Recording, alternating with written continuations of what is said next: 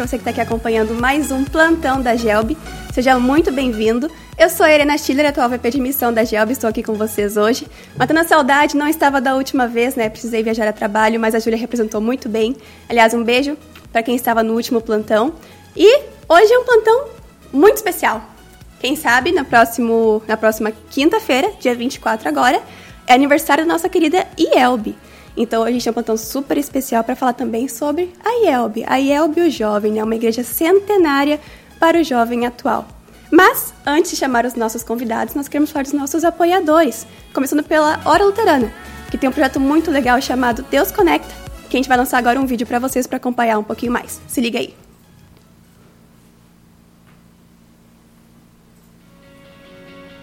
Em nossos dias, religião é um assunto delicado para alguns é algo particular, algo privado. E talvez até seja um tabu falar sobre religião. Ao mesmo tempo, há batalhas constantes em nossa cultura, em nossa sociedade sobre questões morais.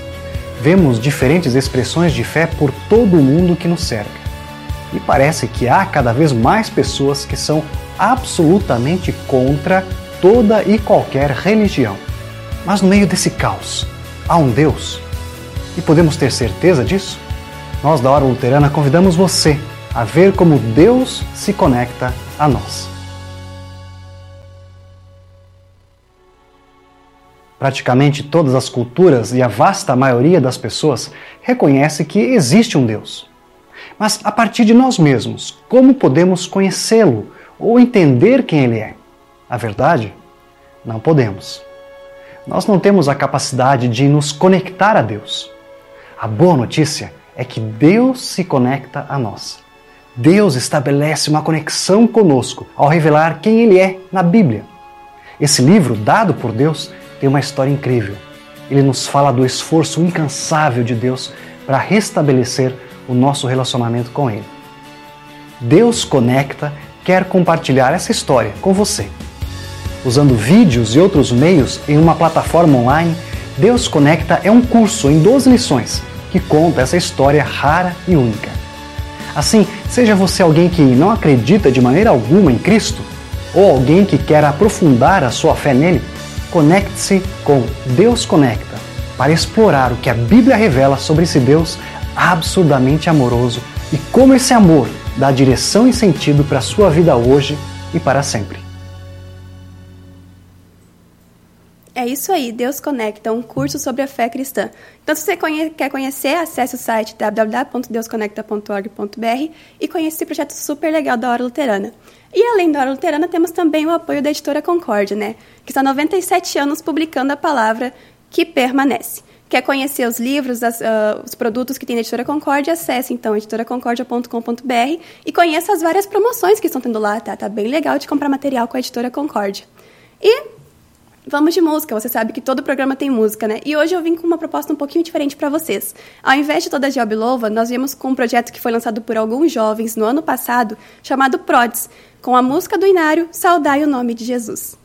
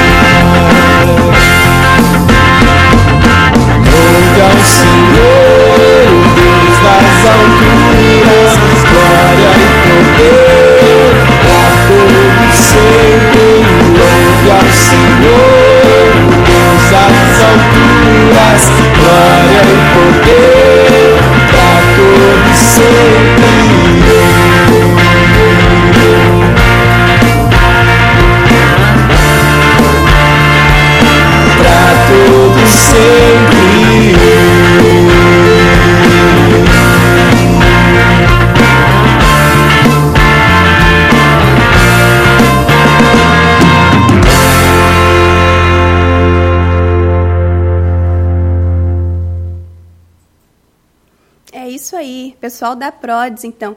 E se você tem um projeto aí na sua comunidade, na sua juventude, que você também está produzindo conteúdo, está gravando músicas, sejam autorais ou músicas do Celebrai, do nosso Inário, do TPL, manda pra gente também. Vem fazer parte de um pedacinho do nosso plantão da Gelb. Você será muito bem-vindo aqui.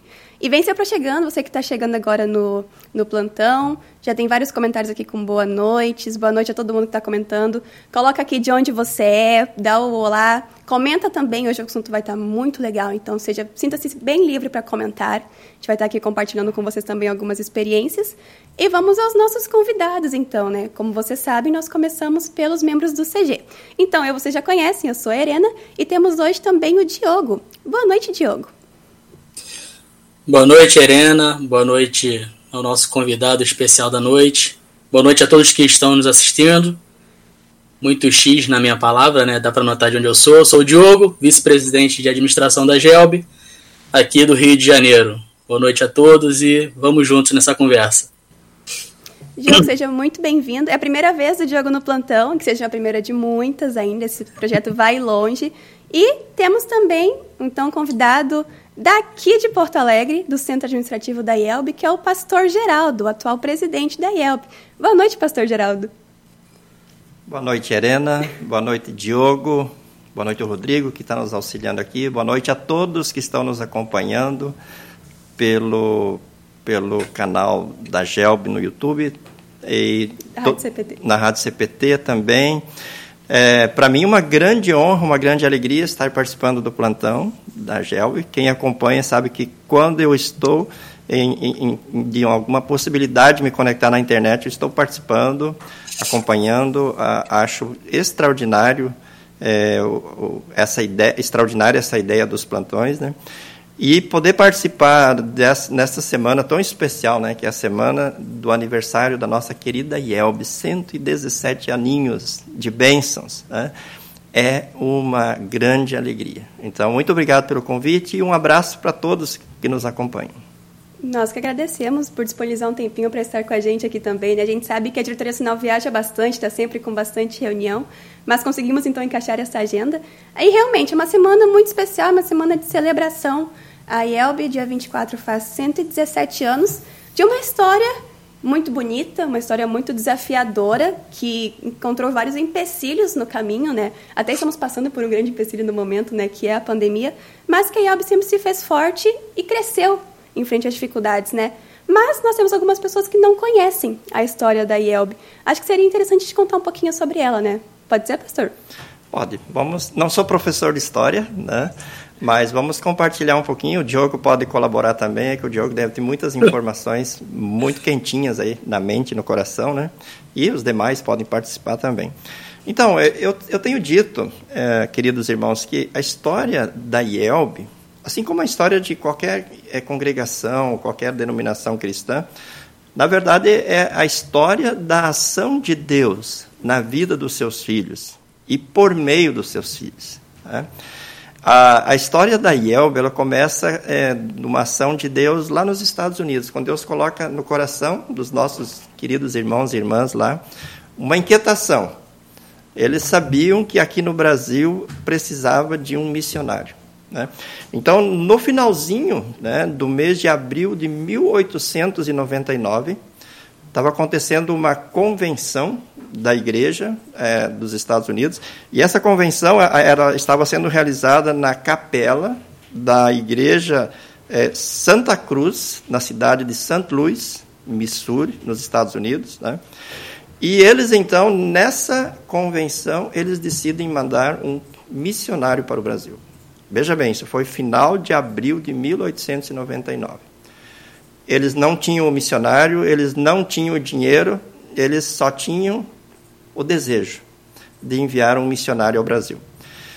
Ah, começaram então a organizar esse projeto em pouco tempo, mas em pouquíssimo tempo surgiu um, ah, um, uma, um senhor que fez uma oferta. Esse senhor permaneceu no anonimato, ele não permitiu que o seu nome fosse registrado ele fez uma oferta voluntária, movida pelo amor de Deus, que possibilitou então a vinda do missionário. Então já tinha o dinheiro para enviar um missionário ao Brasil.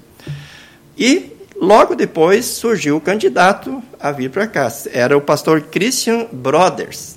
Ele havia sido capelão do exército, havia participado de, de, de, de é, situações de guerra, na guerra da Espanha, então, era assim um pastor extremamente missionário e aventureiro, né? porque para ser um capelão militar, para participar de uma guerra, precisa ter assim um espírito é, bastante aventureiro né? E, e, tem que ser uma pessoa muito de, de muita coragem. Pois o Christian Brothers se colocou à disposição para vir para o Brasil. E você lembra, final de abril de 1989, é, 1899 foi tomada a decisão. No dia 1 de março de 1900, o pastor Christian Brothers colocava o pé dele no Brasil. Desembarcou no Rio de Janeiro, 1 de março de 1900, e alguns dias depois ele já estava aqui na região do Rio Grande do Sul, na região do Vale dos Sinos, aonde havia uma grande concentração de imigrantes alemães, eh, luteranos, e o, o projeto era, era iniciar o trabalho dele aqui. Mas ele, nessa região, naquela ocasião, ele teve uma, uma certa decepção. Né? Ele percebeu que as pessoas gostavam muito de festa, gostavam muito de, de jogos, né? mas queriam, é, não tinham assim grande interesse pela igreja, pela palavra de Deus, pelo trabalho da igreja. De tal forma que o, o, missionário Christian Brothers, é, decepcionado, ele foi em direção ao sul do Brasil e o pensamento dele era embarcar, possivelmente no porto de Rio Grande, né? e retornar aos Estados Unidos. Mas na região de Pelotas, na cidade de Pelotas, ele se encontrou com um homem chamado Augusto Govert. Augusto Govert era um leigo extremamente consagrado que tinha vindo para o Brasil é, da Rússia, era um alemão que tinha uma, uma passagem pela Rússia e era um luterano confessional. E ele sonhava em ter um pastor luterano confessional. Quando ele ouviu falar do pastor uh, Christian Brothers, ele foi se encontrar com o pastor Christian. Então houve esse diálogo né, do pastor Christian Brothers com, com o, o senhor Augusto Govert, e ambos perceberam que uh, o pastor era confessional e o, e o, e o, o leigo também queria uma igreja luterana confessional. A partir daí, então, começou o trabalho na região extremo sul do Brasil, nós estamos falando de 1900, né? E o trabalho progrediu tanto que no dia 24 de, eh, de junho de 1904, foi numa tarde, naquele dia, né, foi fundada a, a igreja que hoje é a IELB. Não, não era com esse nome, né, mas foi fundado o sínodo, que hoje nós chamamos de Igreja Evangélica Luterana do Brasil. Já tinha naquela ocasião 14 pastores e em torno de 3 mil membros. Né? Então, assim surge a igreja na colônia São Pedro, aqui no interior do Rio Grande do Sul, no dia 24 de junho de 1904. A partir dali, a expansão da igreja, ela, ela, ela se deu primeiramente no estado do Rio Grande do Sul, né? Depois, pelo processo migratório, é, ela, ela, chegou ao estado de Santa Catarina, Paraná, né, e vieram outros imigrantes e, é, se instalaram em São Paulo, no Espírito Santo. Então, a partir de, dessa fundação aqui no Rio Grande do Sul, nós tivemos a expansão da igreja em todo o Brasil por dois, dois, é, dois mecanismos. Um foi o processo migratório, né, os luteranos iam migrando, e a igreja luterana sempre cuidou muito, né? a IELB sempre cuidou muito do seu, do, seus, do seu rebanho, e ela enviou pastores, enviou estagiários atrás desses, desses imigrantes, né? e assim ela foi, ela foi chegando a todos os estados da federação. E um outro, um outro fator né, de expansão da igreja foi a hora luterana né, que já, já comemoramos aí mais de 70 anos, as pessoas pelo Brasil afora ouviam os programas da rádio, escreviam, faziam cursos bíblicos, pediam atendimento e a igreja a igreja enviava uh, pastores, né? Então, a partir da sua fundação aqui no Rio Grande do Sul, na colônia São Pedro, pelo processo migratório e pelo trabalho da hora luterana, ela foi se expandindo e hoje ela está presente em todos os estados da Federação Brasileira. Né? Somos em torno aí de 243 mil membros. Né? E, e, e, repito, né, toda essa história é uma história muito bonita, porque tem muitos personagens humanos, tem muitas pessoas queridas, consagradas, dedicadas, tem muita, muito suor, muita dedicação, muita consagração, muito amor, mas, acima de tudo, essa é uma história do amor de Deus, é uma história da ação de Deus. Né? É, começando lá no coração das pessoas nos Estados Unidos, vindo pelo, através do missionário Christian Brothers e realizando essa grande obra e chegando até nós hoje, que somos os grandes beneficiados, né, agraciados, porque temos a, a, a pura graça de Deus, né, temos os, os sacramentos, temos a palavra que nos mostra um Deus gracioso, um Deus amoroso, que em Cristo Jesus nos perdoa, nos salva e nos conduz em segurança para o seu reino nos céus. Que história, hein? E uma coisa interessante que a gente pega ali é a coragem, né? Claro, Deus, Deus nos, nos dá essa força, Deus nos dá essa coragem, mas é essa vontade realmente de, bom, sair dos Estados Unidos e vir para o Brasil naquela época é realmente uma aventura, né? Você sair de um lugar que você conhece, atravessar para outro lado do continente e, bom, vamos falar de Deus agora, né? Vamos, vamos falar, vamos criar uma comunidade, vamos criar uma igreja aqui, vamos, vamos testemunhar. E é algo que remete muito. Uh, mês passado nós comemoramos o aniversário da Gelb, né, que foi a primeira liga oficial da IELB uh, a ser criada. Fez 96 anos, um pouco mais nova, nossa jovem senhora, mas a coragem, né, a coragem e o movimento que isso gera. Uh, então a gente queria falar sobre hoje essa relação entre a IELB e o jovem, não a GELB em si, porque a gente também sabe que tem jovens, uh, até mesmo de espírito, que muitas vezes não se denominam GELB, mas a, a igreja com o jovem, né? Uh, como é que é essa questão do trabalho com o jovem hoje na IELB? Como é que você vê essa questão do trabalho com o jovem? Uh, é um trabalho desafiador? É um trabalho que, que exige muitos desafios? Como é que vocês hoje, como líderes da IELB, veem esse trabalho? Pois é, nessa história da ação de Deus né, é, nas pessoas e por meio das pessoas, a gente percebe o quanto o jovem tem, é, tem um espaço especial, o quanto o jovem é importante, né, o quanto o jovem é, é querido, amado. Né. É, tanto é que a Gelb, né, ela já tem 96 anos. Né, então, se você pegar 117 menos 96, você, a, a Yelb tinha apenas 91 anos, ah, aliás, 21 anos, 21 aninhos, né? Ela estava ainda em fase de, de estruturação, já foi fundada a Liga de Jovens. a primeira. Para a gente ter só um termo de comparação, a GELB tem 96 anos, a Liga de Servos, das nossas queridíssimas servos, tem 64 anos. E a Liga dos nossos queridíssimos leigos tem 50 anos. Né? Então, a, a, a, a GELB ela é a liga que tem uma caminhada muito mais longa. Né? Foi iniciada muito mais, é, é, mais cedo dentro da, da IELB. Então, já se percebe ali um, um enfoque muito grande nos, nos jovens. Né? E certamente vocês lembram como é que era o nome, não era Gelbe, né? era Walter, Walter Liga. Walter Liga. Para quem não conhece, o Walter, né, dentro da história do luteranismo, a gente poderia talvez até dizer, né, depois de Lutero, é a pessoa que mais se destaca. Né?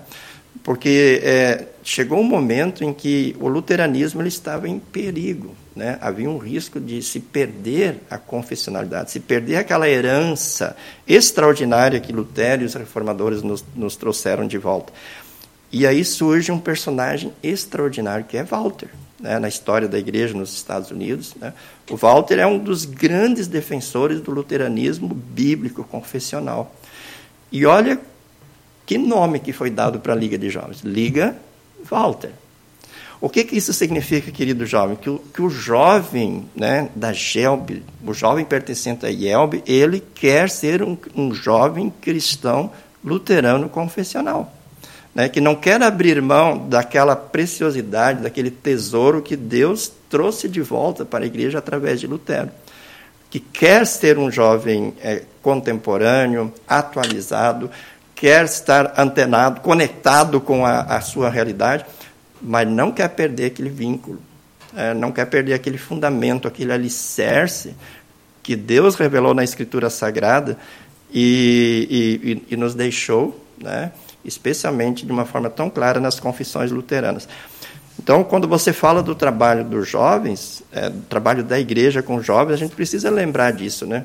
É, é um trabalho assim muito especial, é um trabalho que precisa receber uma atenção toda especial na igreja, mas que sempre deve partir desse fundamento. Né? Liga Walter, é luteranismo bíblico confessional. Nós jamais vamos deixar, nós jamais vamos abrir mão de sermos luteranos confessionais, porque o luteranismo confessional ele traz de volta o sola escritura, né? o sola gratia, sola fide, que é a essência, que é o suprassumo, que é o cerne das escrituras sagradas. Né?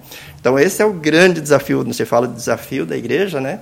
É, é, é, é, conseguir trabalhar o jovem dentro do seu contexto, dentro da sua realidade, dentro dos, das suas expectativas, conseguir apresentar uma proposta de trabalho relevante para o jovem de hoje, mas sem perder a essência, que é a confessionalidade, sabendo sempre que a GELB teve como seu primeiro nome Liga Walter.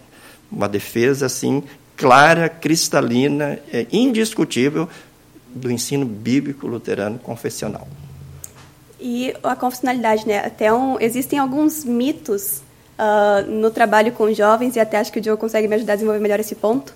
Mas a, o jovem ele segue como se fossem ondas, né? Uh, cada geração vem com uma característica diferente, vem com um, um, detalhe diferente que torna cada vez mais difícil e mais desafiador, na verdade, o contato com o jovem. E muitas vezes, por se tornar um tipo de contato uh, não tão simples, exatamente por essas diferenças de gerações, às vezes é dito que o jovem não é um ser confessional, né? Que às vezes o jovem não é confessional e o jovem não, não é tão consagrado, o jovem não quer uh, seguir aquilo que, que dizem as antigas gerações, né? Quando na verdade não, a confessionalidade ela segue firme, a gente segue defendendo uh, a Bíblia, o que diz a nossa doutrina, mas existe essa diferença na comunicação, da forma que ela é levada, né? Diogo, não sei se você quer me ajudar nessa parte. É, é, na verdade, eu, eu, queria começar, já que eu fui é, convidado pelo pastor para ser já avaliado, né? É, em contribuir um pouco. Vou voltar lá no início, vou fazer um apanhado de tudo. É, a gente está falando muita coisa em confessional, confessional, e, e acho legal a gente é, pontuar, pra, porque pode ter muita gente que está ouvindo a gente que não, não, não faz ideia por que, que a gente é confessional, o que, que é ser confessional, né? Então, a, a, a, história da nossa igreja, que começa com os imigrantes ali, com, com a missão dos Estados Unidos, por que, que a gente é confessional? Lá na época da reforma, Eu não vou é, precisar datas, ainda não estou nesse nível. Mas lá na época da reforma, um pouco depois, quando a igreja luterana estava se, se é, tomando corpo lá na Alemanha, é, teve um momento em que o, o luteranismo ele foi, se misturou com a política, vamos dizer assim. Pastor Geraldo pode me corrigir se eu, se eu falar alguma bobagem. E, e passou a ser a, a denominação oficial do, do Estado, por interesses políticos. E, e nesse momento, é, para você é, adotar uma religião como oficial do governo, da, da, da sociedade, é, tiveram que abrir mão de muitas coisas, absorver muitas coisas. E, e nesse momento houve aquela, aquela cisão, né? É, os luteranos realmente que, que quiseram se manter fiéis à, à, à reforma, como ela deveria ter sido, como Lutero desejava, foram justamente esses que foram para os Estados Unidos. Então, hoje no, no Brasil, a gente tem é, principalmente duas denominações luteranas. A nossa, que é confessional, porque são esses, esses alemães confessionais fiéis à reforma de verdade, a, a, a, ao livro de Concórdia, que foram para os Estados Unidos justamente por não aceitar essa, essa amálgama do, do luteranismo com o, o, a parte política e essas essas adições e, e, e, itens que foram tirados, né, adaptações. É, e aí daí são essas duas igrejas luteranas basicamente, é, é a ISLB, que é, que é fruto dessa igreja luterana alemã aí, pela história deles, e, e a IELB, que é confessional, que é fruto justamente do, dos luteranos que vieram da Alemanha para os Estados Unidos por não concordar com essa essa questão e, e quiseram se manter totalmente fiéis à, à reforma. Isso aí é, é aquela linha do tempo que acaba chegando na gente. Parece que foi de propósito a escolha, mas não foi. Eu sou do Rio, então o pastor Geraldo falou que o, o primeiro missionário chegou no Rio. Não parou aqui, seguiu para o sul, onde a igreja cresceu, mas a hora luterana, a hora luterana começou aqui no Rio, na congregação da Paz, que fica ali na Tijuca, na, na salinha. Tem uma salinha lá que, que a gente comemorou o aniversário, se eu não me engano, 75 anos da Hora Luterana. Teve uma comemoração, tem uma plaquinha lá é, é, registrando que foi ali naquele local que, que nasceu a Hora Luterana. Então, é, o Rio de Janeiro foi o local de chegada desse missionário e está ali até hoje esse ponto. E aí, finalmente, chegando né, nessa questão do trabalho dos jovens, de, de como ser confessional, é, é manter justamente a nossa a nossa essência confessional, sim, da, daqueles primeiros luteranos que foram para os Estados Unidos e depois chegaram aqui. É a gente conseguir trazer a nossa igreja, a nossa teologia para o mundo atual, para a sociedade que a gente está inserido, né? mas sem abrir mão do, da palavra de Deus, do que diz a palavra de Deus, sem é, fazer, é, sem adaptar a nossa igreja às pessoas, né? A, a, a, palavra, a gente que se adapta à palavra de Deus, não é a gente que vai tirando um negocinho aqui, outro ali e vai perdendo a nossa identidade que começou lá na época da reforma. Um ponto legal sobre o, o adaptação, né? Porque na verdade a palavra ela segue, a doutrina ela segue, né? Isso é, é... na igreja luterana é como uma, uma premissa, né? A doutrina, a nossa doutrina é foi criada pela palavra de Deus, e a palavra de Deus é o nosso, nosso espelho, né? a nossa lei, a nossa norma. E, mas tem também o desafio da abordagem, né? e é algo que a gente debate muito também dentro do CG, principalmente na, na hora de criar projetos e criar iniciativas, que é como levar essa palavra da forma que ela é, linda e perfeita, da forma que ela é, mas de forma que alcance os corações, né? Uh, e a gente sabe que às vezes o muro é um pouco maior em alguns corações que outros, né? Às vezes esse muro também tem uma proteção um pouco mais dura, então é mais difícil de chegar. E o jovem, ele parece ser, então, esse muro alto.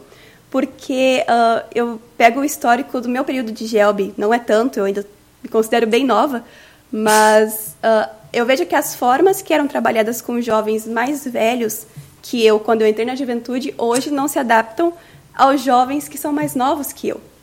E não é porque eles não são confessionais, não é porque eles não querem saber de Deus, não é porque eles não acreditam, mas a abordagem que nós usávamos da roda simples de conversa, do ping-pong que acontecia depois das reuniões, Hoje isso não é mais atrativo.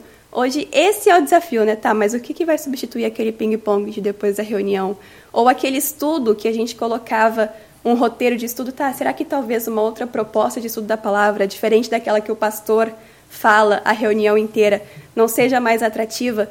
Então, uh, acredito que esse seja um desafio muito grande hoje dentro, dentro da IELB, exatamente por sair daquilo que a gente está acostumado, né? Quem conhece aquele documentário, aliás, está no YouTube da Gelb, fica aí o nosso merchan, Forte em Santo União, que foi gravado em 2004, 2006, eu não estou lembrada da data, mostra bem isso. Muitas vezes a gente tenta recriar uh, propostas que foram feitas em, em 1960, 1970, que os jovens de 2021 talvez não querem mais tentar essas propostas, mas a palavra é imutável.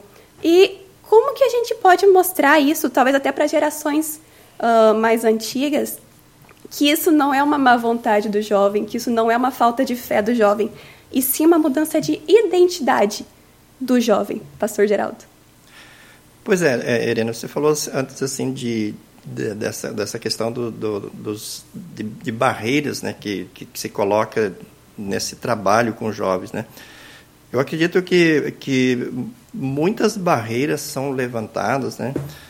Porque ah, se cria alguns mitos em relação ao jovem. Né? E isso, isso foi uma coisa que, quando eu, eu trabalhei em congregações, eu fui pastor em duas congregações e me dediquei muito aos jovens, eu sempre procurei, antes de mais nada, é derrubar esses mitos, né? Porque é, se criam algumas, alguns mitos em relação ao jovem que eu acho que é importante a gente destacar que, se, que quando a gente consegue é, eliminar, superar esses mitos, então se abre um, um caminho, né? É, um que eu já falei, ao jovem não é confessional. Isso é mito. Isso é mito, porque o jovem é confessional, sim. Né? É, se, olhar, se você olhar o DNA da Gelbe, ela se chamava Walterlieb. Né? Walterlieb. Ali o jovem já está procurando mostrar que ele é confessional. Só que ele tem um jeito diferente de expressar. Ele tem um jeito diferente de confessar. Ele tem um jeito diferente de exteriorizar a sua fé do, do, do das gerações anteriores. Né? Então, essa é, uma, essa é uma questão que a gente precisa ter muito clara. Né? Esse, é um, esse é um mito que a gente precisa, a gente precisa derrubar. Se a gente quer ter um trabalho bom com jovens, se a gente quer ser acolhedor para com jovens, a gente precisa derrubar isso. Né? Um, um, outro mito, vou citar alguns aqui. Só jovem sabe trabalhar com jovens. O só jovem pode trabalhar com jovens. Como se o jovem não aceitasse a presença de alguém que tenha mais experiência, de alguém que tenha mais uh, conhecimento, uma caminhada mais longa. A minha experiência mostra que o jovem, ele, ele quer alguém que trabalhe com ele, que ame ele, que o ame, que o aceite, né, que o acolha. E aí não importa se quem está trabalhando com jovens tem, com jovem tenha 15, 20 ou 30, 40 anos de ministério. É, o que importa é a postura em relação a ele. Então, é um mito muito forte. É, seguidamente eu ouço congrega é, é, congregações dizerem a gente precisa de um pastor jovem para trabalhar com os nossos jovens. Evidentemente, se o jovem, se o pastor jovem ama é, o trabalho com os jovens, se ele se dedica aos jovens, ele vai fazer um excelente trabalho. Agora, um pastor com 50 anos de ministério, se ele ama os jovens, se ele se dedica ao trabalho com os jovens, ele vai fazer o trabalho igualmente eficiente. Né? Outro, outro, outro mito: o jovem não tem limite. O jovem não tem limite. Né? Claro que tem. O, jo o jovem, coisa que, mais, que ele mais espera né, do, do seu pastor, dos seus pais, das, das outras pessoas, é que as pessoas mostrem para ele o, que, o certo e o errado. Né? Os limites da vida, as consequências das coisas, né? Ah, jovem não respeita valores. Esse é outro mito que seguidamente a gente a gente percebe que as pessoas é, é, propagam na igreja, né? O, jovem não respeita. Mas como que não? Se os jovens criam uma liga dentro da IELB e colocam o, primeiro nome é Walter League, que valores que eles estão destacando? Né? Os valores das confissões luteranas. Né? O jovem, sim, tem valores, ele preza pelos valores. Né? Ah, mas às vezes é, é, é a, a, a, igreja, a sociedade tem dificuldade de colocar a relevância desses valores, né? tem dificuldade de contextualizar esses valores para eles. Né? Ah, um, um, mito assim que a gente precisa derrubar mesmo. As gerações anteriores eram melhores do que essa geração. Poxa, se alguém quiser trabalhar com jovens, começando o seu discurso dizendo essa geração não quer nada. A geração anterior, sim todos, né?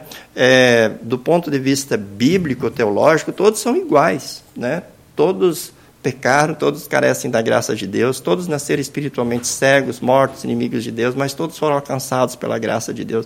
Então, biblicamente, teologicamente falando, todos são iguais.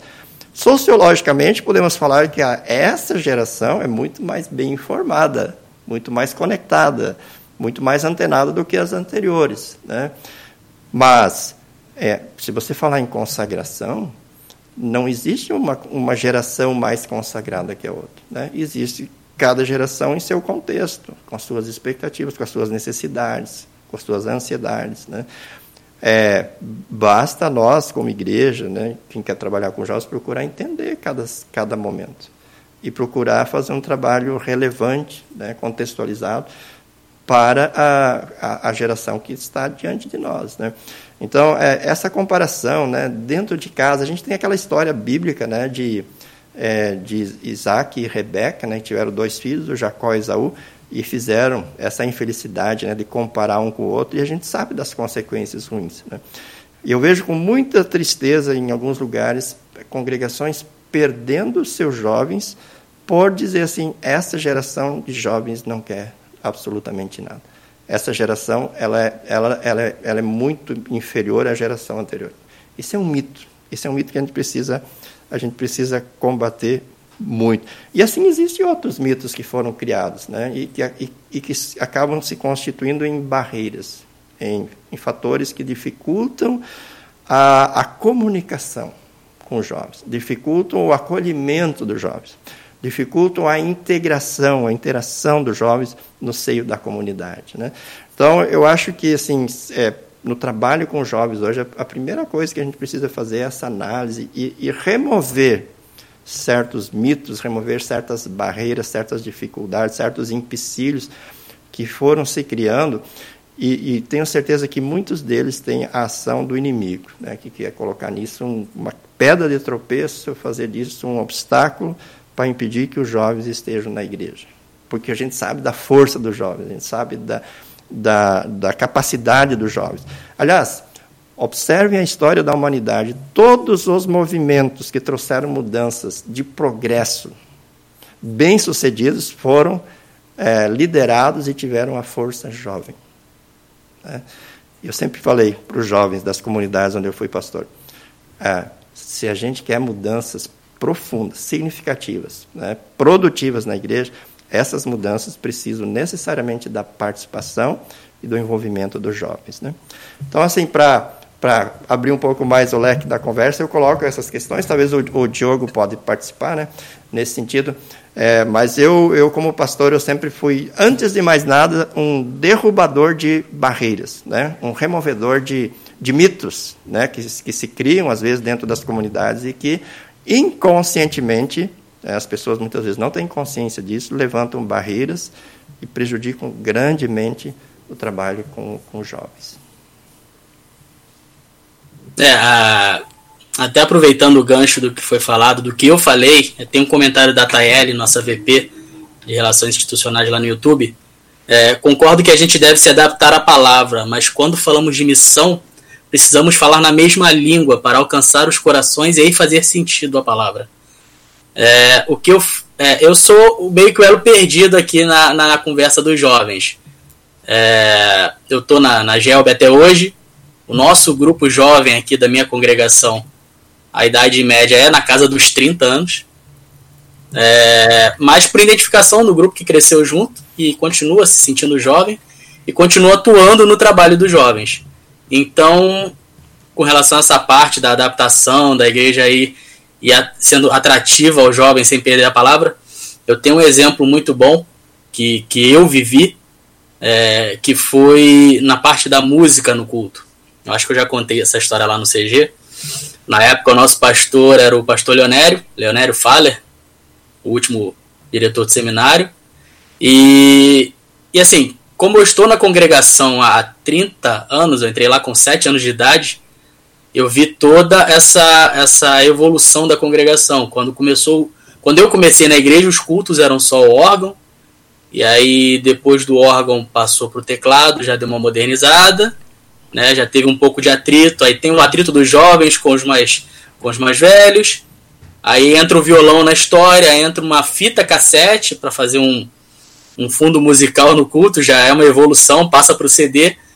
E aí um belo dia um grupo de jovens, do qual eu fazia parte, cismou de montar uma banda. Juntamente com os dois filhos do pastor, a gente foi, procurou fazer aula cada um de um instrumento. Ó, você vai estudar isso, você aquilo. Eu, claro, né, fui da bateria. É, e essa foi o, esse foi o item de, de conflito na congregação naquele momento, porque até então os cultos eram todos na base do teclado e o violão. E, e aí a gente montou a banda, fez aula, se preparou para poder participar do culto e tocar de uma forma né, respeitosa para somar no culto, para trazer uma, um louvor diferenciado, né, é, para somar para o culto. E, e, tive um conflito muito grande com um membro, que era justamente do violão, é, que não aceitou de forma nenhuma a inclusão da bateria no culto. E aí, na época, o nosso pastor é, ficou do nosso lado, lutou com, jo com jovens. Não, a gente vai dar chance para eles também, vamos deixar eles tocar uma vez ou outra. Vamos aos pouquinhos, vamos, vamos melhorando a coisa. Tem espaço para todo mundo, tendo esse diálogo. E, e no fim, hoje, a gente aqui na congregação tem um culto que é é, é bem misto, né? Tem o teclado, tem a bateria um dia, tá, no outro não tem. Às vezes um hino eu toco com a bateria, o outro é só o teclado. Ou, ou, a gente tem membros que tocam violoncelo, violino, então às vezes no mesmo culto você tem um hino. Durante o culto tem só o teclado, a banda com, com bateria e tem também uma coisa mais clássica com violoncelo. Então a gente meio que conseguiu é, é encontrar uma fórmula ali que que uniu todo mundo, agrada todo mundo e, e, e ninguém sai perdendo.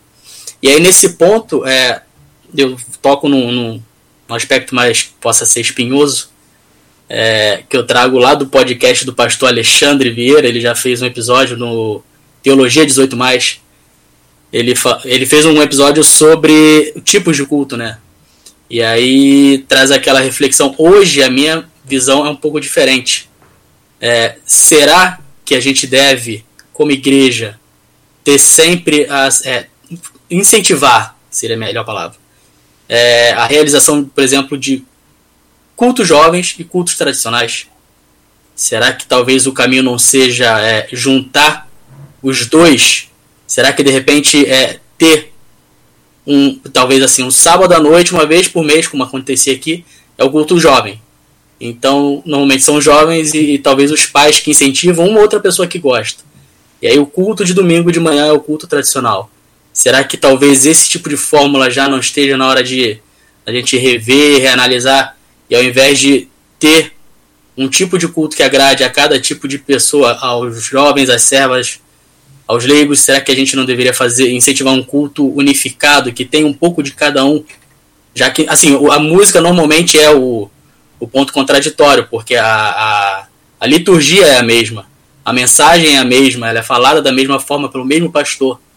Talvez um ou outro enfoque assim para o jovem quando é alguma coisa especial. Mas será que essa é a fórmula a se manter ainda de separação dos do, da audiência, no caso? É um ponto interessante então, na fala de vocês dois, é que o jovem, se prestar bem atenção no comportamento do jovem, o jovem ele precisa encontrar o lugar dele. Nós saímos da confirmação, hoje a gente está na faixa dos 13 a 14 anos quando se confirma, né? É o período que a gente está saindo do nosso fundamental, entrando para o ensino médio. Acabou o ensino médio, tu vai para a faculdade, acabou a faculdade, isso numa lógica, claro, cada um no seu tempo, mas no geral tu já tá numa fase que tá, eu vou morar sozinho, eu vou morar com os meus pais, eu vou casar, vou ter uma família. O jovem ele tá num período muito conturbado da vida onde ele precisa encontrar o lugar dele.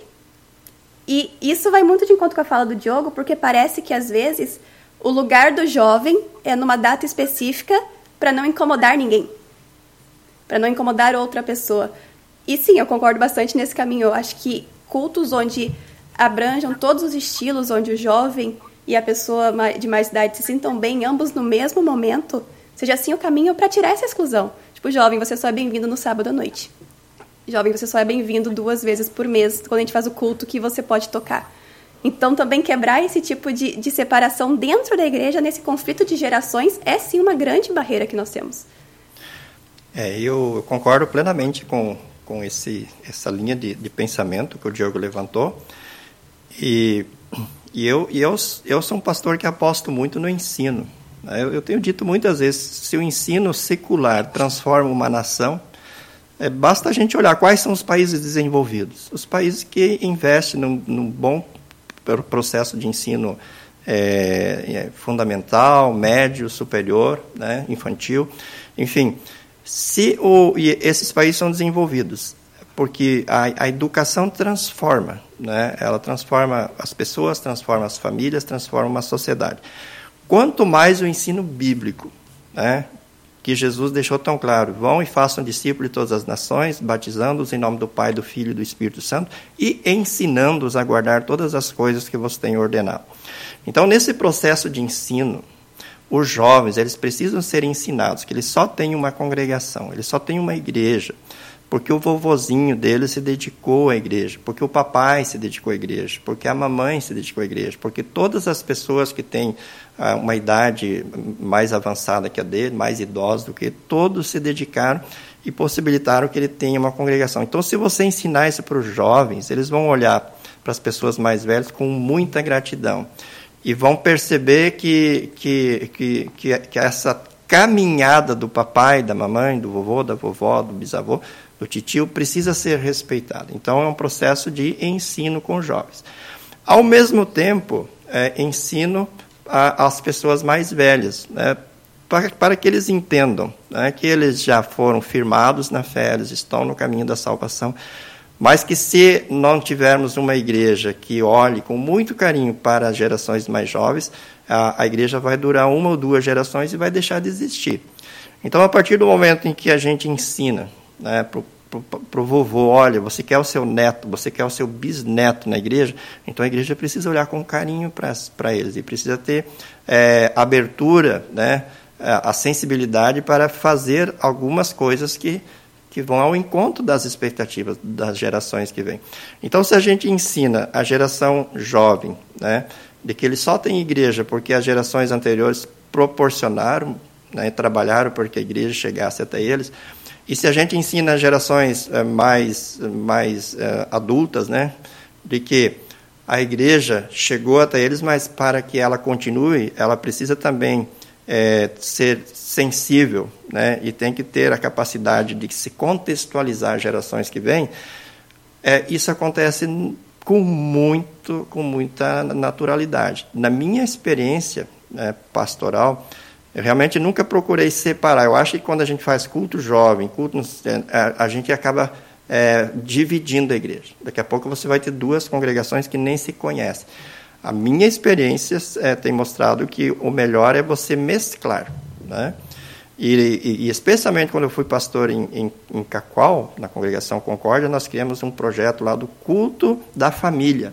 Então, é, tinha lá o trabalho dos jovens, das crianças, das servas, mas naquele culto né, todos, todos estavam envolvidos. Os jovens participavam ensinando o, o, o, Evangelho, as crianças mostravam para os pais o que elas ah, aprenderam na escola bíblica naquele mês. Né, e nós fazíamos um, uma mescla né, de, de, de, hinos de crianças, de jovens, de hinos do inário, e todos eles igualmente bem ensaiados, todos eles liderados pela banda, né, pelos, pelos é, músicos da congregação e de fato você acaba tendo uma congregação que é uma grande família. E todos se sentem amados, todos se sentem bem-vindos, e todos se sentem felizes com a presença de todos. Né? Eu entendo que esse é o caminho. O jovem realmente ele não pode ter aquela ideia, ah, tem um culto especial para mim porque no outro eu não sou bem-vindo. Ele tem que se sentir amado e bem-vindo em todos. Né? E aí ele vai realmente ter uma participação muito ativa na congregação e vai ser uma grande benção, porque o jovem tem muita boa vontade, tem muita criatividade, tem muita energia para realizar um grande e bom trabalho. E o envolvimento dos outros departamentos, né? A partir do, da, a partir do momento que você cria um ambiente onde todos, de todas as idades, se sentem bem, se sentem acolhidos, também se cria o ambiente de envolvimento e comunhão onde todos querem se ajudar. E nós sabemos que é fundamental esse trabalho, principalmente da, dos leigos e das servas, com relação aos jovens. O jovem está num período que ele não tem condições, até, às vezes, até nem de tomar a própria decisão. É menor de idade, precisa de ajuda, precisa de apoio, precisa de apadrinhamento. Muitas vezes nós temos jovens que não conseguem ir para as suas comunidades, precisam de alguém que faça esse caminho do chegar e falar nos pais: eu levo, eu levo o seu filho, meu filho está indo, deixa eu levar o seu também, deixa eu levar minha filhada junto. Então, quando a gente cria um ambiente onde todos se sentem bem, se sentem amados, se sentem importantes, também a motivação em se ajudar. Os jovens com a sua energia, para poder trazer também uh, melhorias nos eventos, nas ações dos departamentos uh, mais velhos, mas os mais velhos com a sua estrutura ajudar os jovens, que apesar de energia não tem estrutura nenhuma. Então, acabam precisando dessa, dessa interação, né? Então fica a importância o nosso incentivo, né, também de criar esse, esse trabalho entre departamentos, líderes conversem, líderes dos jovens, líderes das servas, líderes dos leigos, pastores, incentivem esse diálogo também para que todos se entendam, para que todos participem juntos dos momentos e se ajudem em todos os momentos da comunidade. E com isso a gente trabalha então, a gente também aprende a trabalhar melhor com o jovem. Por quê? Se você conversa com o jovem, se você entende o jovem, você sabe o que, que o jovem precisa conversar, você sabe o que, que o jovem precisa falar e o que, que ele precisa entender ainda. E entender melhor qual é a relação do jovem atual com a vida dentro e fora da comunidade. No momento que eu dou abertura para o jovem, ele vai se abrir também. Vai falar, pastor, líder leigo, serva, eu não consigo isso aqui. A minha dúvida está aqui. O que, que eu faço com, com tal questão? Tem, uma, tem um assunto que eu não consigo, eu não entendo mais, me ajuda. Então, a relação do trabalho na igreja com a vida lá fora do jovem, né? E como a igreja, além dessa, dessa comunicação, consegue se envolver mais ainda com a vida externa do jovem, pastor? Eu diria não só do jovem, Helena, mas de toda, de toda a congregação. Né? É, veja bem, o ensino bíblico, ele é, ele é um ensino que aponta para a eternidade, né? A gente não pode perder essa visão escatológica do ensino bíblico, né? Que ele sempre aponta para a eternidade, ele aponta para, para o céu. Mas o ensino bíblico é muito real, muito prático, é, para o dia a dia, né? para o dia a dia das pessoas. Então, o, o, dentista que é membro da igreja, ele precisa, ele precisa ouvir a mensagem ali na igreja e ele precisa entender que essa mensagem é para ele viver no dia a dia quando ele vai cuidar dos seus, dos seus pacientes. Né? O, o, o, pedreiro que está ali, ele precisa entender que essa é uma mensagem que que o prepara para o céu, mas que o prepara para ser o melhor pedreiro no dia a dia. Né? O, o, o motorista de, de, de aplicativos, o, o, o, agricultor, o empresário, né? Ah, o ensino bíblico cristão ele é um ensino essencialmente prático. Né? E, e à medida em que as pessoas vão entendendo que aquilo que, que é ensinado, aquilo que é, que, é, que é falado na igreja tem a ver com o dia a dia delas, é, isso se torna extremamente relevante, é, edificante. Isso traz é, uma segurança para cada um viver a sua vocação, o seu, o seu ofício no dia a dia. E isso também é, prepara as pessoas para o testemunho, né? porque é ali, no, na, nas vocações, nos ofícios, que as pessoas vão testemunhar a sua fé. E, muito especialmente, isso é verdade em relação ao jovem. Né? O jovem precisa entender que, a, a, que o ensino, o ensino que, que ele tem na igreja tem tudo a ver com aquilo que ele vai viver de segunda a, a sábado, de segunda a, a sexta, lá na, na, sua jornada, seja na escola, seja no trabalho. Ele não pode ter do ensino na igreja aquela noção que muitos de nós têm em relação à matemática. Né? É, a maioria que não gosta de matemática, as pessoas perguntam assim: mas o que, que isso tem a ver com a vida? aonde eu aplico essas, essas regras, essas fórmulas, né? Aonde, para que, que serve? E, e, muitas vezes por não entender qual é a relação da matemática com o dia a dia, que as pessoas não gostam de matemática. Né? Quem gosta de matemática é aquele que vai entender a, a, a, a praticidade, a, a utilização da matemática no dia a dia. Então, o ensino, o ensino com jovens precisa ser um ensino que seja prático, que seja relevante para o seu dia a dia. Eu chegava a dizer para os jovens o seguinte: olha, aqui além de ser um grande lugar para vocês aprenderem, também vai ser uma, uma espécie de uma oficina. E, e, eu sempre dizia o seguinte: observem os jovens que são líderes no departamento de jovens, que são líderes dentro da congregação, que se envolvem em teatro, que se envolvem em música, que se envolvem no evangelismo. Esses jovens vão ser líderes também lá na escola, vão ser líderes na universidade. E vão ser líderes também no seu trabalho, no seu emprego. E pode observar aqueles que, que têm uma vida ativa na congregação, porque a congregação acaba sendo uma espécie de oficina, né, onde as pessoas são desenvolvidas, são treinadas, são desinibidas né, e capacitadas, e isso se reflete significativamente é, na sua caminhada profissional, né, no seu futuro profissional. Então, quando a gente consegue fazer essa, essa, essa relação né, do ensino bíblico, cristão, confessional, na, seja através do sermão, do estudo bíblico, do, do debate, da devoção na, na, no departamento de jovens, com a vida, com o dia a dia, isso faz com que o jovem realmente queira cada vez mais. Ele queira cada vez mais estar na igreja, ele queira cada vez mais aprender na igreja, porque ele percebe que isso faz toda a diferença para ele, não apenas no domingo, mas faz toda a diferença para ele em toda a sua vida, em todos os dias da, da semana, em toda a sua jornada, em toda a sua caminhada aqui neste mundo. Então, eu, eu não tenho dúvidas que esse é o grande segredo. O, o jovem, ele não quer aprender coisas assim teóricas, abstratas, né? desconectados da sua realidade, desconectados das suas ansiedades, dos seus anseios, das suas expectativas. Ele, ele quer, ele precisa ensinos com fundamento. Aí eu volto à confessionalidade, porque não adianta também você dar alguma coisa é, muito abstrata, muito, muito, muito simplória.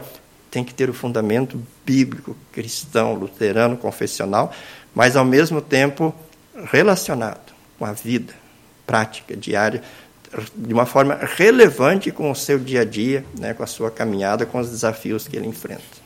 E acho que isso também reforça a importância de citar temas que às vezes não são nem confortáveis para a gente, né? Porque o jovem, ele não vai só falar de liderança, ele não vai só falar de, de relacionamentos, no bom sentido, mas às vezes ele vai ter dúvidas que hoje, uh, nós como líderes, eu me coloco nesse grupo, às vezes a gente até tem medo de falar. A gente tem medo de tocar no assunto, a gente tem medo de, mesmo a gente sabendo que existe uma fundamentação bíblica, que existem pessoas da igreja que são especialistas em alguns assuntos que podem nos ajudar na hora dessas meditações, a gente tem medo. A gente tem medo de falar. Então, a importância de quebrar esse medo, nós como líderes, uh, líderes, pastores, conselheiros, de falar também sobre os assuntos não tão confortáveis, não tão legais, mas que vai chegar ao jovem, e o jovem precisa ter se sentir confortável de falar isso com a igreja também, porque se ele não aprender na igreja, ele vai aprender fora. Isso é um fato. Hoje a gente está na era da, comunicação, está na era da, da, internet, então se você não aprender na igreja, você vai aprender fora. Algum lugar vai te falar. Só que talvez não vai aprender a parte certa, né? Então, também esse movimento de quebrar essa, essa zona de conforto nossa. Não, vamos falar, vamos falar sobre um, relacionamentos homoafetivos, vamos falar sobre Uh, aborto foi um tema do ano passado com relação até teve um plantão sobre isso né no começo da, dos plantões. Vamos falar sobre drogas vamos falar sobre sobre a própria morte que às vezes a gente não fala sobre isso. Falar sobre o que o jovem precisa aprender ele sente que ele precisa aprender ele busca esse consolo ele ele busca esse conhecimento e às vezes a gente foge disso também né e daí o jovem também está peraí mas eu posso falar sobre isso eu não posso falar sobre isso será que eu realmente posso ser 100% eu onde eu estou, eu tenho que filtrar o que eu estou fazendo, o que eu tenho dúvida. Então, criar esse ambiente também para o jovem saber que a vida dele, a parte boa e a parte ruim, vai ser falada ali dentro e ele vai encontrar o caminho dentro da igreja, né? Acho que o Diogo consegue me ajudar nessa parte também, né? Sim, é, é engraçado como as coisas funcionam, né? Como as coisas funcionam, não, como Deus age nesses momentos. Ontem mesmo eu estava trocando um WhatsApp com a Irena, me preparando para participar do, do plantão, meu primeiro plantão. E eu estava no ônibus é, lendo um texto para Ubra, para minha faculdade, que eu faço estudante de teologia. E, e aí, de repente, me veio um texto na frente que era exatamente isso que a gente está conversando, que mostra a importância que Lutero já dava lá naquela época é, para o ensino do jovem. Então é uma questão que é, é atemporal. Lutero lá atrás já, já tinha perfeita noção disso e já deixava a, a orientação já está na nossa mão. Então é, é, é, um texto curtinho, é um trecho do, do meu livro da, da faculdade, que é tirado da, da obra Missa e Ordem do Culto Alemão. Então lá, nessa obra, Lutero, tá, eu vou ler exatamente como está no texto do livro. Lutero afirma que é necessária uma ordem de culto, especialmente por causa do povo simples e dos jovens, que devem e precisam ser diariamente exercitados e educados na Escritura e na Palavra de Deus, para que se familiarizem com a Escritura, se tornem hábeis, versados e sábios dela, prontos para defenderem a sua fé, e no devido tempo ensinarem a outro e ajudarem a expandir o reino de Cristo. Por causa destes, é preciso ler, cantar, pregar, escrever e compor se ajudasse a promover o assunto, eu faria replicar todos os sinos e tocar todos os órgãos e ressoar tudo que pudesse dar um som de si. Quer dizer, já naquela época, lá na reforma, nas primeiras obras de Lutero, ele já nos falava que esse conflito ia existir, que a igreja tinha que estar atenta aos jovens, tinha que ensinar ao povo simples e aos jovens, porque eles vão, no futuro, ser os que estão preparados e vão ter é, as armas em mãos para poder combater o que vem de fora, né? Na, na, na nossa história de igreja, né, ainda mais uma juventude aqui no Rio de Janeiro, são muitas as ofertas que, que são de fora da igreja, né? Várias são as, as oportunidades de te tirar da igreja, de te oferecer coisas. Na, na minha época de adolescência, os desafios não eram tão grandes quanto os que a Helena pegou com certeza, né? Eu, eu vi a internet de escada começar, então não era tanta informação é, a gente não tinha uma visão de mundo tão expandida, mas a gente já sofria com, com questão de drogas, com essas questões de, de relacionamentos homoafetivos, tudo isso já chegava na gente. E a principal de todas é aquela dúvida que sempre bate no jovem se Deus existe, aquela dúvida que, que acompanha muita gente até a, a fase adulta. Eu já vi é, jovens que cresceram comigo que nesse caminho, infelizmente, acabaram é, se desviando no sentido de de deixarem de acreditar em Deus, de sair da igreja. Alguns, eu vejo hoje alguns que, que se decepcionaram com a igreja voltando. Fico muito feliz com isso. Mas, é, então, na, mesmo na minha geração, que é um pouquinho mais anterior à da Helena, já a da Helena a gente já tem, é, já tinha esse tipo de conflito. E, e vez ou outra a igreja atuou de uma forma que conseguiu contornar, conseguiu dar o ensino, confortar e, e instruir, mas em algumas vezes, infelizmente, acaba acontecendo de, de não funcionar. E a gente acaba perdendo o jovem para a vida mundana, ele deixa de acreditar em Deus, a fé enfraquece. Infelizmente acontece também. E às vezes ele não. Alguns nem deixaram de acreditar, mas ficaram tão perdidos nesse meio do caminho que não sabiam casar a vida pessoal com a vida dentro da igreja, exatamente por esses assuntos que não eram tocados, né?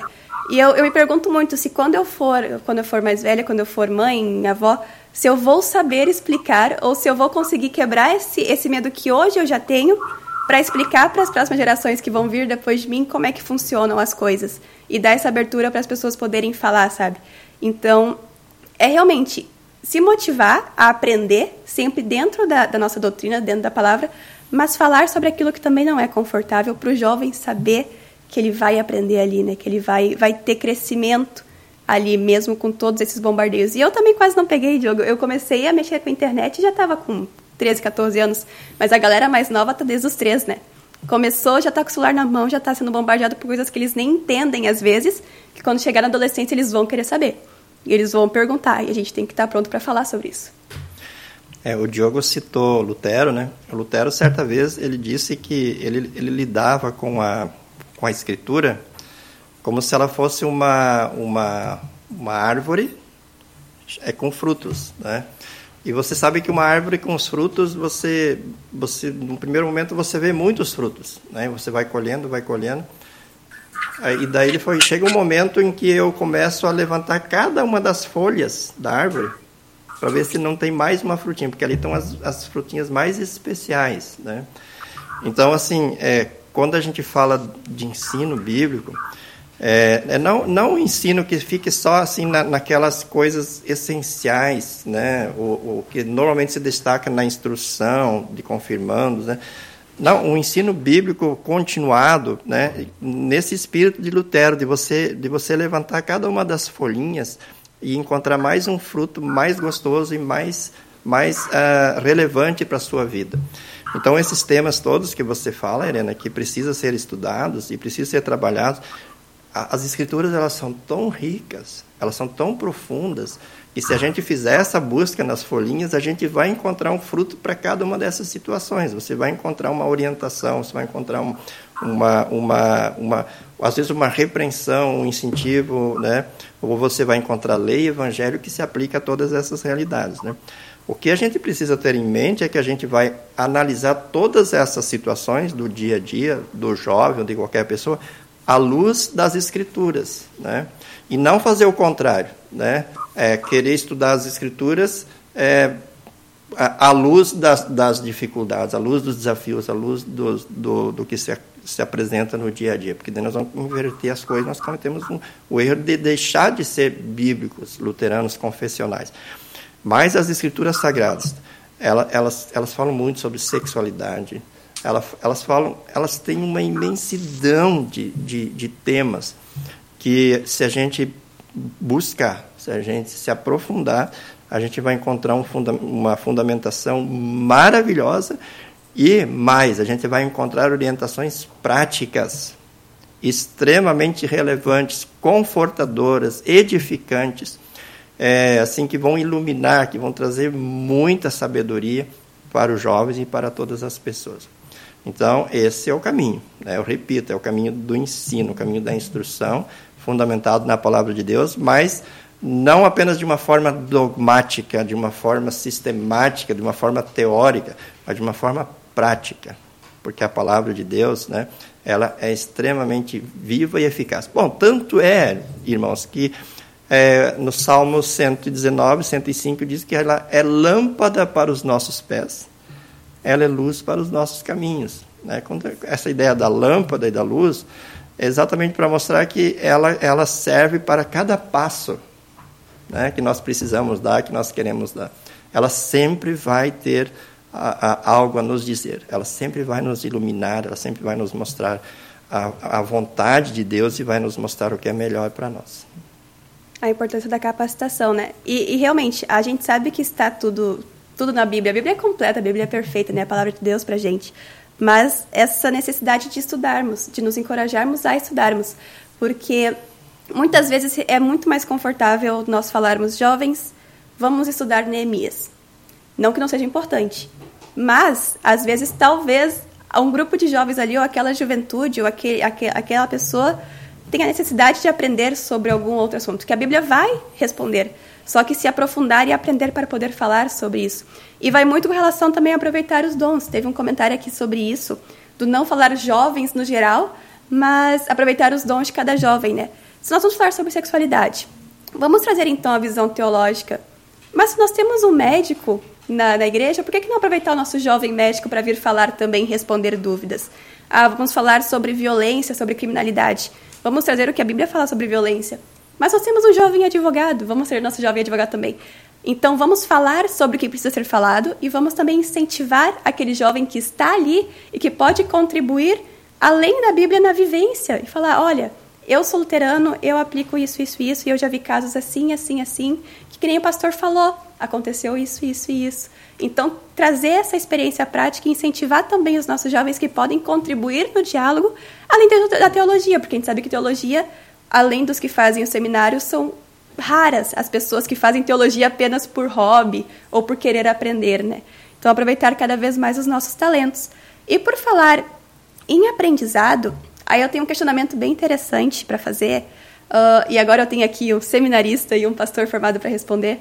Qual é o papel da IELB e do seminário nessa capacitação de pessoas para trabalhar, para aprender realmente a base, ver o que estudar, como falar?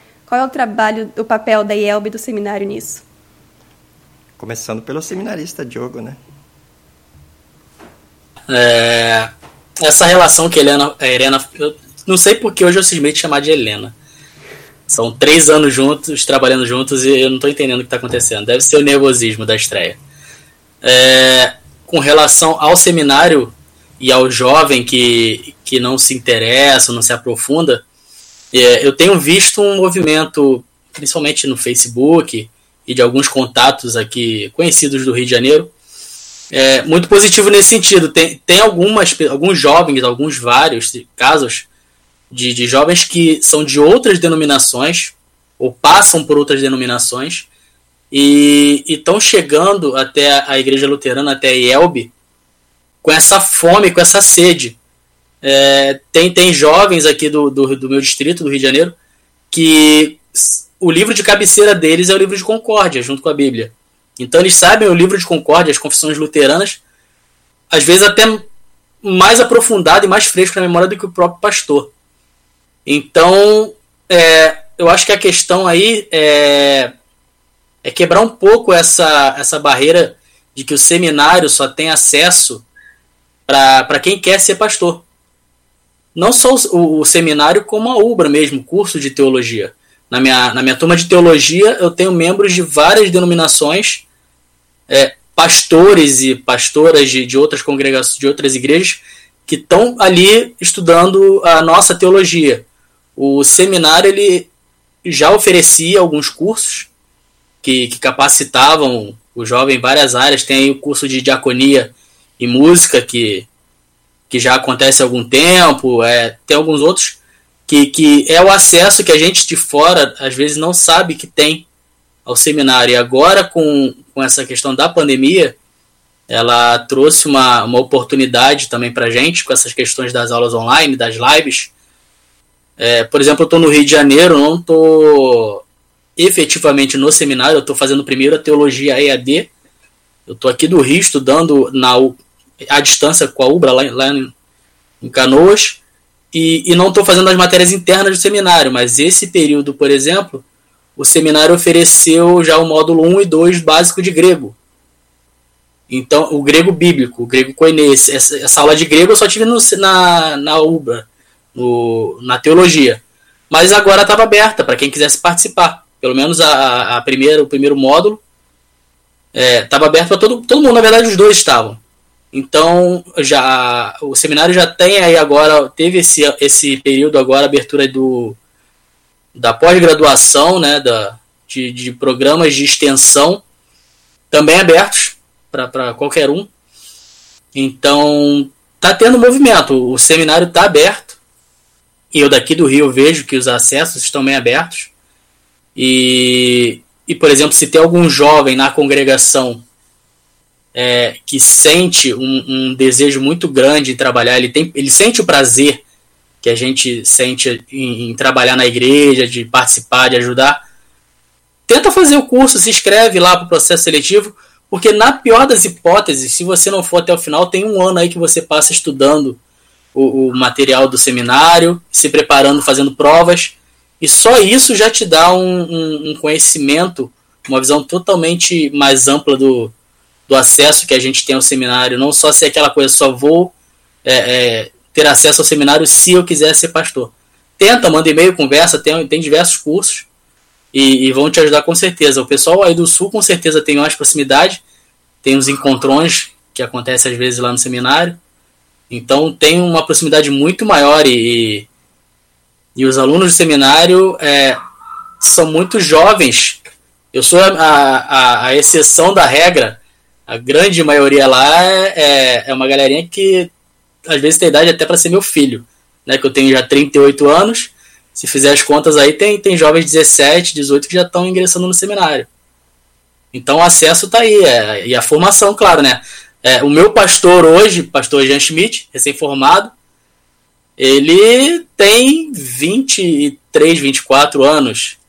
Então, ele é mais da Gelb do que eu na parte da idade, né? Ele é bem jovem. Eu tenho, tenho mais experiência, muito mais experiência de vida, principalmente fora da igreja, do que o meu pastor. Porque ele justamente entrou na, na idade lá no, nova e está bem jovem aqui, tomando conta da nossa congregação. Eu entendo dentro dessa pergunta, né, assim que ah, o seminário ele é da ele é da igreja e ele forma pastores para a igreja. Né? Então, o seminário ele precisa estar conectado com as necessidades, especialmente com as aqui falando dos jovens, com as necessidades dos jovens. O seminário ele precisa formar pastores é, é, motivados e capacitados para trabalhar com os jovens. Só que a gente precisa entender o seguinte: o seminário, se ele, ele, ele está em função da igreja, ele é da igreja. De onde vão vir os, de onde vão vir os professores do seminário? Da igreja. De onde vão vir os, os, os alunos que vão estar no seminário? Da igreja. Então, veja, é uma espécie de uma, de uma bola de neve. Né? É, o seminário trabalha para a igreja e a igreja fornece o material humano para o seminário e, a, e, essa bola ela vai crescendo. Né? E, e, o que, eu, que eu, eu, eu, vejo às vezes com um pouco de tristeza, assim, quando tem muita crítica ao seminário, e, e, e, pouca oração e, apoio ao seminário. Né? De novo, vou falar, pedir permissão para falar de mim. Eu, quando era adolescente, jovem, eh, eu, eu tinha uma expectativa tão grande em relação ao seminário que eu não, não conhecia nem o seminário de São Leopoldo, nem o de São Paulo, depois que foi reaberto. Né? É, mas eu me, eu, me, eu me alegrava muito nos eventos da igreja quando vinham os seminaristas. É, eu, eu amava é, ver os seminaristas é, realizar uma peça de teatro, pegar o violão e tocar e cantar, ensinar alguns hinos para nós.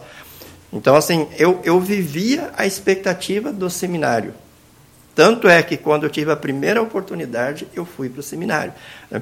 E eu imagino que o ideal seja isso, né? que todo membro da igreja ame tanto o seminário, ame tanto que ore por ele todos os dias, né, que oferte para que a igreja possa equipar né, o seminário, capacitar as pessoas que estão lá, que incentive jovens a irem ao seminário, né, e, ao mesmo tempo, o que, que isso vai fazer? Com que o seminário se torne forte, né, o seminário se torne forte, bem, bem é, equipado, é, com pessoas é, vocacionadas, motivadas, que vão ter, é, então nós vamos ter bons pastores, cada vez mais bons professores, melhor dizendo, nós temos um quadro de professores extraordinário, mas a igreja ela vai, ela vai trabalhar para cada vez mais ter um quadro de pastores, de professores capacitados, e eles também, esses professores vão ter, assim, desculpa a expressão, material humano, né, em grande uh, uh, quantidade, em abundância, para poder formar esses pastores, né. Então, é eu entendo que esse, esse deve ser um desafio da igreja toda, né? de orar pelo seminário, amar o seminário, ofertar pelo seminário, visitar o seminário e, ao mesmo tempo, é, incentivar jovens que se dirijam ao seminário. Né? É, é, a junção dessas duas coisas vai fazer o produto final cada vez melhor. É, eu estou tendo uma alegria muito grande enquanto presidente da igreja, né, com com a, a, expectativa que o mundo está tendo em relação aos nossos pastores. Né?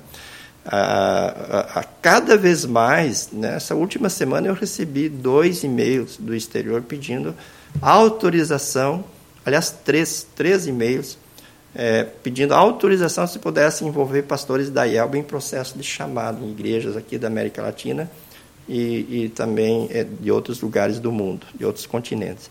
Então, o mundo olhando para os nossos pastores, né? olhando com uma grande expectativa. Né? Nós tivemos há poucos dias um pastor nosso, que é o pastor Eli Prieto, é, recebeu um chamado para ser professor no seminário de St. Louis, nos Estados Unidos. Né? O nosso queridíssimo Alexandre Vieira, doutor Alexandre Vieira, foi, recebeu um chamado para ser professor do seminário no Canadá. Então, nós temos uh, uh, seminários do mundo olhando para os nossos, professor, nossos uh, professores né, e querendo eles. Então, isso significa que nós temos um grande, um grande recurso humano, né, uma grande quantidade de pessoas com, com dons, com capacidade, com excelente formação. É, o, o, que nós precisamos ainda é criar esse, esse fortalecer esse, esse elo de amor né, da igreja pelo seminário, do seminário pela igreja. Né? Parece que às vezes está um pouco desconectado, né? a, ter um olhar um pouco de desconfiança. A gente conseguir criar esse elo de amor, fazer com que essa, essa bola né, ela vá aumentando, cada vez mais a igreja é, orando, apoiando o seminário, Consequentemente, o seminário cada vez mais fornecendo pastores capacitados, motivados. A, a, consequência é um trabalho cada vez maior, mais dinâmico, mais eficiente e mais as pessoas vão estar envolvidas, especialmente os jovens, nesse projeto de Deus de salvar vidas. Né? Reduzir essa distância que nós criamos né, entre os membros e o seminário. Até fica aqui um grande abraço à equipe diretiva do seminário, que sempre foi muito presente e sempre apoiou muito as nossas iniciativas enquanto GELP, né? Isso é algo importante de ser lembrado. Toda vez que nós solicitamos e pedimos ajuda, eles sempre foram prontamente, uh, nossos pedidos foram prontamente atendidos com relação ao seminário. Isso mostra, então, essa relação que nós temos. E, então, reforço a fala do Diogo também, é pesquisem, entrem em contato. Nós aqui perto acabamos tendo um pouco mais de interação com os encontrões, né? Aliás, eu saudade, são dois anos já sem encontrão. Mas a gente consegue ir lá conversar com, com os professores, com os seminaristas, mas a internet está aí. Vocês conseguem conversar com os seminaristas, conseguem conversar com os professores, conseguem conversar com, bom, os pastores que já passaram pelo seminário também, para entender como é que funciona, como pode adquirir, quem sabe até, ah, eu não, não quero cursar teologia, mas eu quero aprender sobre um determinado assunto que eu sei que tem no seminário, algum tipo de, alguma disciplina. Ah, como é que funciona essa disciplina? Será que eu consigo ter acesso a algum material? criem essa roda de conversa, tenham esse, essa, essa vontade de pesquisar também. O seminário está aí para a gente também. E o seminário também trazer, então, esses pastores. Né? Os pastores como o, o Diogo falou, tem pastor que é da minha idade, então eles também têm essa vivência do jovem atual. Né? Eles com certeza vão trazer para os jovens que eles, eles cuidam essa vivência da idade. Mas, pessoal, nós chegamos no nosso limite de horário. Infelizmente, Uh, a gente fala, fala, fala e quando vê já está no nosso limite, né? Na nossa programação. Mas eu queria deixar então esse espaço para vocês uh, fazerem suas considerações finais, mandarem seus recadinhos para o pessoal que está assistindo. Pode ser? Começando pelo Diogo? Ok, é, agradecendo primeiramente a presença do pastor Geraldo nessa live tão especial, né, que comemora o, o aniversário da nossa igreja e também conversa um pouco sobre a relação da igreja com os jovens. É, uma última dica que eu posso dar nesse sentido do, do seminário da relação para o jovem que está vendo a gente agora, se no seu distrito, próximo de você, tem um, um estagiário atuando, aqui no Rio, por exemplo, a gente tem sempre dois, tem tido dois sempre, todo ano, chega nele, cola nele. Ali vai estar tá a, a fonte quente de informação é, se você quiser tirar dúvidas sobre o seminário, como é que é, como é que é o estudo, o que, que pode aprender lá, é, ali está o, o, material precioso que, que eles estão. Eles, eles estudam durante quatro anos, vêm passar um ano na sua congregação ou na do lado ali para se formar como pastores e voltam para a especialização. Então, é, é uma boa dica que eu dou de, de onde está uma fonte bem próxima de informação sobre o seminário. É, a minha palavra final, eu quero deixar assim a minha gratidão, né? Expressar minha gratidão por poder participar dessa desse plantão, né? É, parabenizar a IELB, né, pelos seus 117 anos e parabenizar aos jovens, né, que caminham juntos, né, com toda a igreja nessa linda caminhada de uma forma tão maravilhosa, de uma forma tão extraordinária. Se nós olharmos as Escrituras, nós vamos perceber é, jovens como Timóteo, né, ao qual Paulo se dirigiu de uma forma tão carinhosa, chamando-o de filho, né, orientando, mas ao mesmo tempo confiando. Confiando no potencial, confiando na capacidade, confiando na fidelidade de Timóteo. No Antigo Testamento nós vemos Deus chamando Jeremias né, e tantos outros que foram chamados ainda bastante jovens. Alguém até disse, mas eu sou tão jovem. Deus disse, não, vai, vai e fala o que eu, o que eu, o que eu quero que você fale. Né? Então, nós vemos Deus né, apostando tanto nos jovens, né, tanto no Antigo Testamento como no Novo Testamento. E, e a IELB sempre apostou, aposta nos jovens. A IELB é, tem uma alegria e, no bom sentido, um orgulho muito grande pelos seus jovens. Tanto é que a história mostra né, que, ah, com vinte e poucos aninhos de IELB, já se é, foi fundada a Liga de Jovens, a Liga Walter, que depois virou a GELB. Né? Então, jovens, saibam que vocês são muito especiais. Vocês são é, assim um, um, patrimônio extraordinário, não apenas da IELB, mas do reino de Deus, da Igreja de Cristo aqui neste mundo. Né? a Yelbe, tem um hino que diz: a Gelbe é você. Eu quero dizer para vocês, jovens: a Yelbe é você. Você é Yelbe. Né? Aonde você está, a Yelbe está. Né? E, e a Yelbe quer ser uma grande bênção para você. E a Yelbe tem certeza que você é e será uma grande bênção para toda a igreja, para toda a, a igreja de Cristo aqui nesse mundo, para toda a humanidade. Então, jovens, um forte abraço em nome de toda a Igreja Evangélica Luterana do Brasil a todos vocês. Que Deus abençoe a todos vocês, que vocês continuem sendo uma grande bênção para a Gelbe, para a Yelbe e para a humanidade. Muito obrigado. Amém. Obrigada, pastor, por estar aqui com a gente. Obrigada, Diogo, por estar aqui com a gente hoje, mesmo que pelo Meet, né? A distância não permite estar todo mundo aqui. Mas foi um prazer ter vocês aqui. Acho que é uma pauta que rende também muito conteúdo, rende muito diálogo. Fica o nosso incentivo para falar sobre isso também nas suas juventudes, falar sobre isso na, nas próximas reuniões. Sempre bom bate-papo, até para a gente entender como grupo que, que nós, onde nós precisamos melhorar e onde nós precisamos fortalecer o nosso grupo de jovens, né, o nosso trabalho com jovens também na igreja. E antes de encerrar, eu quero mandar um oi para quem está acompanhando a gente. Temos bastante comentários aqui. Tem vários comentários, mas então o Lucas, a Natália, Pastor Tardelli, Renê, Thelma, Ida, Cláudia, Selma, a Lindaura, o Francisco, a Carla, o José, a Emília e quem mais está aqui acompanhando a gente mandando comentários, todos foram lidos, não consegui mostrar todos, mas nosso muito obrigado por estarem com a gente aqui também, compartilhando desse momento, meditando junto com a gente. Vocês são muito queridos, sempre muito bem-vindos no nosso plantão. E então temos ainda a programação da Gelb, né? Para encerrar, Dias 16 e 17 de julho tem ENL. As inscrições já foram encerradas, mas a programação vai acontecer aí. Vai ter transmissões, então fiquem de olho nas redes sociais da Gelb para poder acompanhar esse evento também.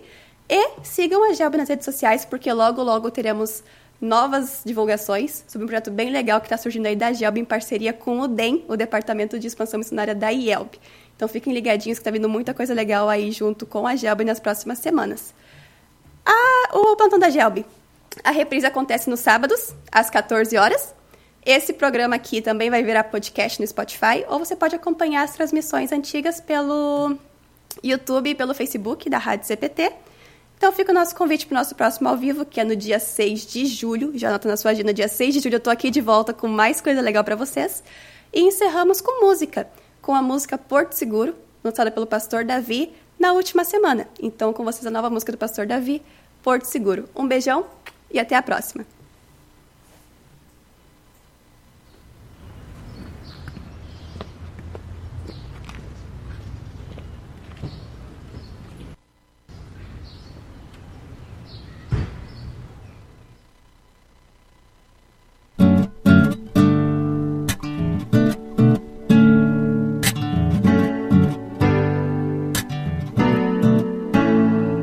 Perdido sozinho e em perigo, me encontro.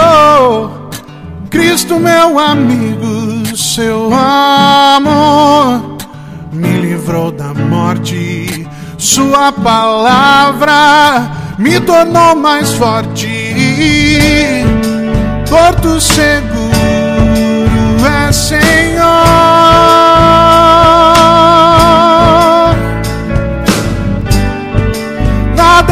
Maior que o teu amor.